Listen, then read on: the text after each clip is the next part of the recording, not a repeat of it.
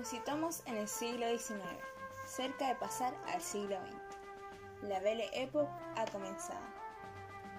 En la calle, los taxis motorizados y los carros de caballos eran una adición al bullicio de la gente al ver los asombrantes escaparates de las tiendas.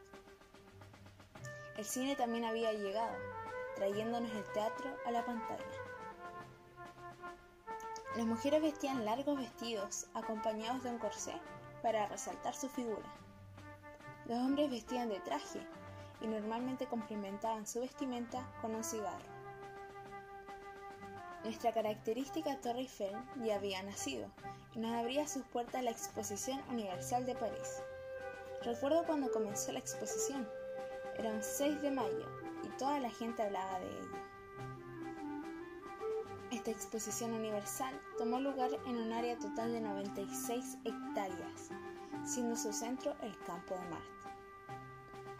El lugar siempre estaba repleto, lo cual hacía difícil el ingreso. Era agotador tener que subir las escaleras, eran demasiadas, pero fue un alivio cuando el 26 de mayo los ascensores llegaron. La Exposición Universal de París tenía el objetivo de mostrar los adelantos a la industria de la construcción Recuerdo que la enorme galería de máquinas siempre estaba repleta.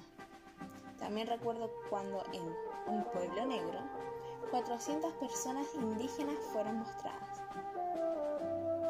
Ahora les contaré un poco de la Torre Eiffel. Ella era de 300 metros, o es. La verdad no sé cuándo estarán escuchando esto.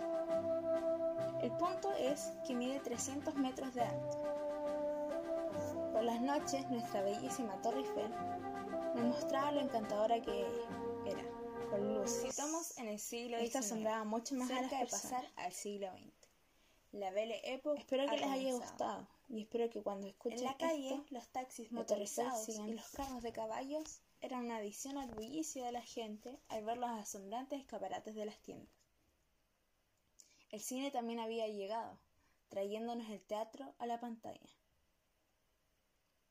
Las mujeres vestían largos vestidos acompañados de un corsé para resaltar su figura. Los hombres vestían de traje y normalmente complementaban su vestimenta con un cigarro. Nuestra característica Torre Eiffel ya había nacido y nos abría sus puertas la Exposición Universal de París. Recuerdo cuando comenzó la